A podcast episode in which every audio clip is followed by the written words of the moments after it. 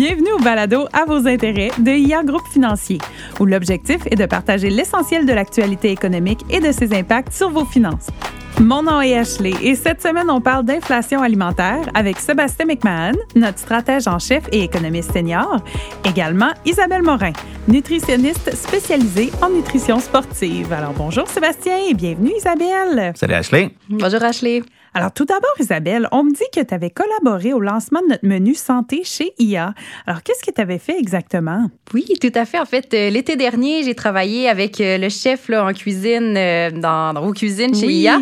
Donc, on a vraiment travaillé à élaborer des lignes directrices pour oui. que lui puisse par la suite les appliquer dans l'élaboration du menu. Donc, j'ai pas concrètement travaillé à l'élaboration de chacune des recettes, mais j'ai plutôt orienté des lignes directrices pour vraiment guider le chef à savoir comment construire un menu plus équilibré, comment choisir les bons ingrédients dans euh, la conception de ces menus et aussi dans les offres là, qui étaient offertes euh, à côté, donc au niveau, par exemple, des choix de yogourt, des choix de bar ouais. de donner des lignes directrices aussi là, pour ça. Effectivement, puis on est bien heureux de ça, hein, Sébastien? Je pense oh, qu'on Oui, on, oui on, on mange bien, oh, c'est oui, bon. Quand tu, merveilleux. De, quand tu parles de lignes directrices, c'est qu'est-ce qu'on devrait trouver en général dans les assiettes? T'es pas arrivé avec une liste de recettes? Là.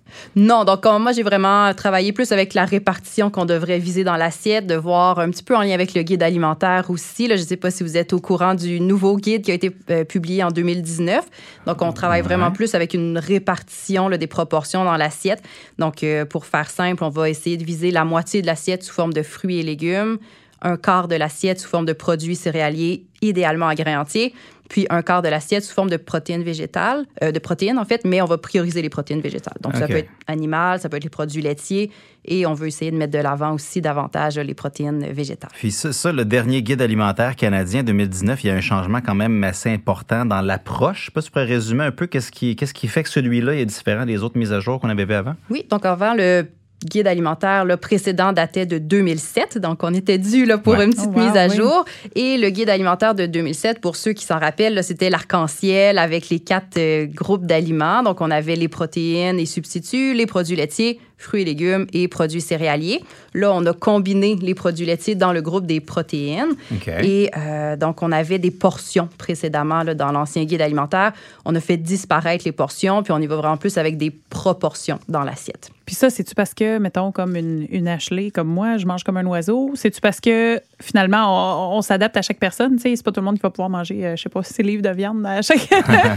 oui, ben avec les proportions, effectivement, ça permet quand même de s'adapter parce que je Ouais. peux avoir les mêmes proportions dans l'assiette, mais pas nécessairement la même quantité. Donc, un homme, Oui. une femme, un adolescent, un adulte euh, va peut-être pas manger la même quantité, mais on peut quand même viser les mêmes proportions dans l'assiette. Oui. Et puis, visuellement, c'est beaucoup plus facile à mettre en application que là de calculer des portions, sortir sa tasse à mesurer, sortir sa balance. Moi, j'aime bien dire, hein, l'alimentation, c'est pas des mathématiques non plus. Donc, à un moment donné, quand il faut faire trop de calculs, ça devient lourd. Oui. Là, c'est vraiment plus visuel, c'est plus pratique, plus convivial. OK. Puis l'important, c'est de bien manger, d'être, euh, d'avoir une, une alimentation qui est variée, plutôt que de dire, OK, j'ai pas mangé assez de légumes aujourd'hui. C'est dans ce que j'ai mangé, est-ce qu'il y avait assez de légumes, est-ce que j'avais assez de féculents, est-ce que j'avais assez de tout ça? Exact. Puis dans le guide alimentaire, on met aussi beaucoup de l'avant euh, le fait de cuisiner, le fait de savourer les aliments, de partager les aliments avec des gens qu'on aime. Donc, tout ce qui entoure aussi la prise des repas est quand même là, mis de l'avant. Puis, c'est des facteurs qui sont importants qui, finalement, ont un impact aussi sur la qualité de ce qu'on mange puis des choix qu'on va faire. OK. Puis. Protéines animales versus protéines végétales. Est-ce que tu as des recommandations pour euh, les gens? Oui, ben c'est certain que dans le contexte actuel, avec l'inflation du panier d'épicerie, c'est un des principaux postes de dépenses là, quand on fait l'épicerie, la- l'achat des protéines. Et les protéines animales vont quand même là, représenter un coût assez élevé. Donc, le fait de prioriser des protéines végétales peut permettre là, de venir euh, diminuer. En termes clairs, protéines animales, c'est de la viande. La viande, le poisson, les produits laitiers vont rentrer dans les protéines animales. Quand on parle de protéines végétales, on va parler de tofu, de légumineuses, de tempeh, des produits du soya en général. là. OK. Là, j'ai une question. Ouais. Et Oui. euh, c'est bizarre, mais tu sais, est-ce qu'on n'avait pas dit que dans le temps, si on mangeait trop de soya, c'était pas mieux? Et là, si je comprends bien, le tofu, finalement, c'est fait à base de soya. Mm-hmm.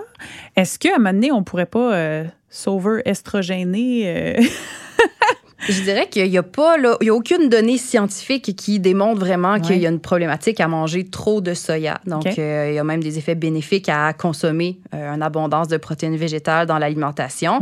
Effectivement, qu'on va toujours prioriser la diversité. Donc, de ne pas manger du tofu matin, midi, soir, 7 jours sur 7.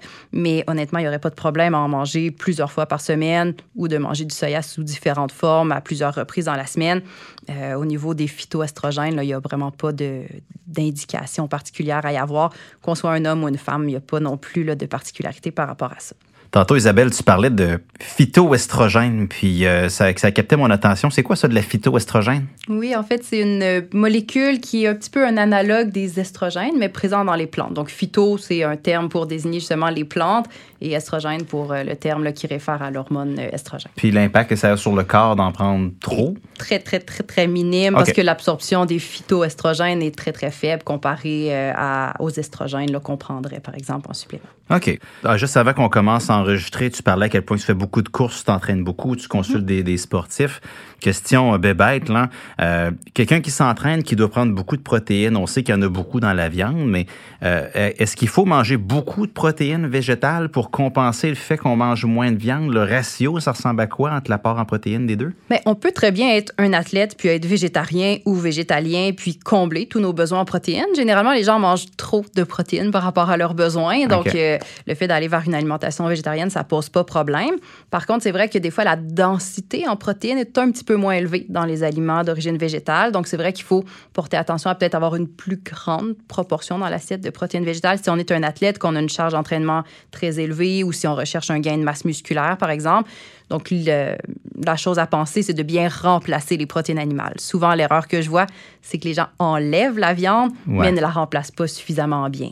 Puis, si on parle d'inflation à l'épicerie, la, viande coûte plus cher, le, steak coûte plus cher. Euh, euh, si on veut pas nécessairement laisser tomber la viande, mais avoir un bon apport en protéines, en qualité, on favorise quelle viande? Donc, c'est sûr qu'on peut favoriser la viande qui est en spécial. Quand on regarde au niveau de l'inflation, je dirais que c'est peut-être la meilleure option à choisir. Après ça, on n'est pas obligé de laisser tomber complètement la viande. je lisais euh, récemment, donc euh, Suzanne Lepage du dispensaire de Montréal qui euh, partageait des données qui disaient, ben, si on coupe trois repas ou trois moments dans la semaine où on mange des protéines animales, puis on les remplace par des protéines végétales, trois fois par semaine, on économise quand même 650 dollars par année. Donc, ça peut être un bon moyen de venir faire des petites économies et euh, de permettre de garder la viande aussi là, au menu. OK. Fait que c'est quoi? C'est entre 10 et 15 dollars par semaine, ce qui n'est pas négligeable sur une facture d'épicerie moyenne. Exactement. Et puis là, je me demandais, pour avoir parlé avec quelques personnes qui sont dans le domaine, euh, ben, finalement, des fermiers, euh, où est-ce qu'il va cet argent-là de l'inflation de nos paniers d'épicerie? Est-ce que ça s'en va directement dans les poches des épiciers? Ça m'étonnerait, mais ça n'a pas l'air d'aller directement non plus dans les poches des fermiers. Alors, Sébastien, je te regarde. OK, c'est pour moi. J'avais hâte d'entendre la réponse hein? d'Isabelle. Les deux, ils me regardaient avec des yeux. Oh, God. Mais, mais oui, quand on regarde récemment, tu sais, l'industrie euh, de l'épicerie, les épiciers, c'est une industrie qui est très consolidée maintenant. C'est-à-dire qu'il y a moins de joueurs. Là, 25 ans, il y avait beaucoup de petits joueurs, puis ils se sont fait acheter par l'eau Blood, et tout, puis c'est rendu très concentré. Puis les épiciers sont rendus vraiment efficaces dans leur structure de coût. Puis, euh, ben oui, quand les prix, quand ils augmentent les prix, généralement, ça va dans le marge de profit. Euh, la vague d'inflation qui est passée depuis 2020-2021, mais ça a permis à plusieurs entreprises de dire ah, c'est peut-être une bonne occasion pour augmenter les hausses qu'on aurait fait en 2022, 23, 24, 25, peut-être de commencer à en faire un peu plus tout de suite. Ah. Donc, on a vu ce phénomène-là. Puis, tu sais, il y a une commission parlementaire, les gens sont, allés là, devant, devant, devant euh, sont allés à Ottawa, là, puis euh, oui, oui, il n'était pas complètement patte blanche. Oui. Mais il n'y a pas juste eux autres, il y a les multinationales qui sont derrière plusieurs euh, produits qui font, c'est comme le sucre, la farine, tout ce qui est vraiment de base, mais ça, on voit que les prix ont augmenté mm-hmm. euh, beaucoup. Puis, bon, ben, vu que les prix augmentent là, ben, le prix des recettes augmente beaucoup, parce que ça, ça, ça, ça, se disperse. Donc euh, oui, euh, c'est un peu tout le monde, puis c'est pas vraiment le fermier au bout là, qui euh, maintenant roule en Rolls-Royce. Non, non, non, exactement. C'est ça, il en bénéficie pas nécessairement. Oui, mais, mais parlant de fermier et tous les acheter local, est-ce que c'est une façon, on peut manger mieux, mais est-ce qu'on peut économiser aussi? Oui, mais acheter de saison, en fait, ça va être un moyen d'économiser. Là, on arrive au mois de juin, ça va être la saison des fraises, donc c'est sûr que c'est plus avantageux d'acheter des fraises au mois de juin que de les acheter au mois de janvier. C'est ma saison préférée, ça la saison. Donc, euh, des fois, ça peut être de dire, OK, ben, j'en achète en plus grande quantité, je les congèle pour pouvoir euh, m'en servir tout au long de l'année. Donc, de faire de la transformation alimentaire par soi-même mm-hmm. euh, pour garder, surtout au niveau des fruits, des légumes, là, des produits qui sont frais, puis y en mm. avoir toute l'année. Ou sceller sous vide, ces trucs-là. Bon, ben, ça vaut la peine d'investir un peu pour mieux manger pendant toute l'année. Exactement. À moindre coût. Oui, c'est ça. Et puis là, c'est pas un secret. Hein, je suis mariée à un, cuisinier, comme on discutait tantôt.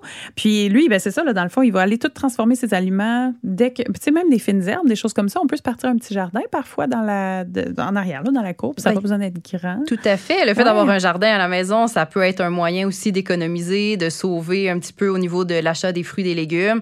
Comme tu le disais, les fines herbes, ben, après ça, on peut euh, les faire congeler dans des bacs à glaçons, puis en avoir tout l'hiver, plutôt que d'en acheter un bouquet à l'épicerie pour une recette, puis le laisser faner après, parce qu'on en a plus besoin. on le tous. Mais d'éviter les pertes alimentaires, c'est aussi vraiment une façon d'économiser qui est super importante à considérer. OK. Puis quand tu des rabais en ligne, acheter en ligne, la nourriture, est-ce qu'il y a des opportunités de ce côté-là? Oui, mais il y a des applications qui peuvent aider justement mm. à analyser les circulaires parce qu'il y a quand même plusieurs euh, épiceries, donc des fois ça peut devenir une tâche euh, fastidieuse. Donc il y a Reebee qui est une application de comparaison de circulaires. Comment t'écris ça? Donc R-E-E-B-E-E. -E, ah, et ça permet de comparer les circulaires, de rechercher un produit, de voir où il se retrouve euh, à meilleur prix aussi. Donc ça peut nous aider et ça permet aussi, si on va chez Maxi, parce qu'ils ont leur programme imbattable, donc si on présente là, un coût euh, plus bas ailleurs, ben, euh, ils vont nous le faire au même prix. Donc, euh, cette application-là fonctionnerait aussi là, chez Maxi pour les imbattables. Donc, ça peut être quand même pratique pour économiser. Sinon, il y a aussi toutes les applications qui permettent de sauver des aliments qui approchent de leur fin de vie et qui euh, sont invendus. Donc, on va penser, entre autres, là, euh, Food Hero, qui est chez IGA, chez Metro, Bonichois, euh, les marchés tradition, Too Good To Go, Flash Food, qui est chez Provigo, Loblas. Donc, qui sont des applications aussi qui peuvent nous permettre d'avoir des aliments à rabais. Là. OK. Ça, ça tu, tu, tu vas là-dessus puis dis, OK, on a des choses qui sont en fin de vie, disons, donc on peut les avoir à. Je connaissais pas ça. Exactement. Puis on peut euh, les, les, acheter, les réserver, puis passer là, à l'épicerie. Ça va être dans un frigo euh, spécial à, à, la sortie de l'épicerie à ce moment-là. OK. Puis tu, tu fais de la consultation euh, beaucoup, là, ce que tu, tu m'expliquais tantôt. Euh, tu sais, faut pas aller loin sur Internet pour voir un paquet de propositions de régime puis de façon de manger pour perdre du poids, pour prendre des muscles et tout. Euh, tu penses quoi de tout ça? Parce qu'il y en a des bonnes options, puisqu'il y a des options à éviter à tout prix dans tout ça?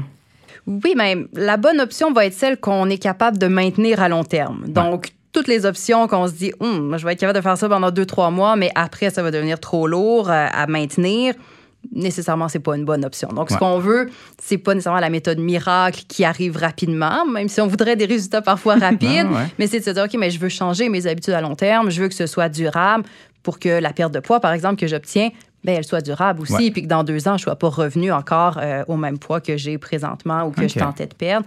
Donc, d'y aller avec des options qui sont vraiment favorables aussi pour la santé à long terme.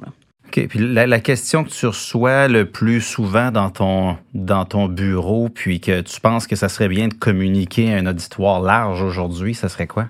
Oui, mais en fait, moi, je travaille beaucoup euh, en nutrition sportive avec euh, des athlètes ou des gens qui veulent se remettre en forme aussi, qui pratiquent euh, différents sports d'endurance.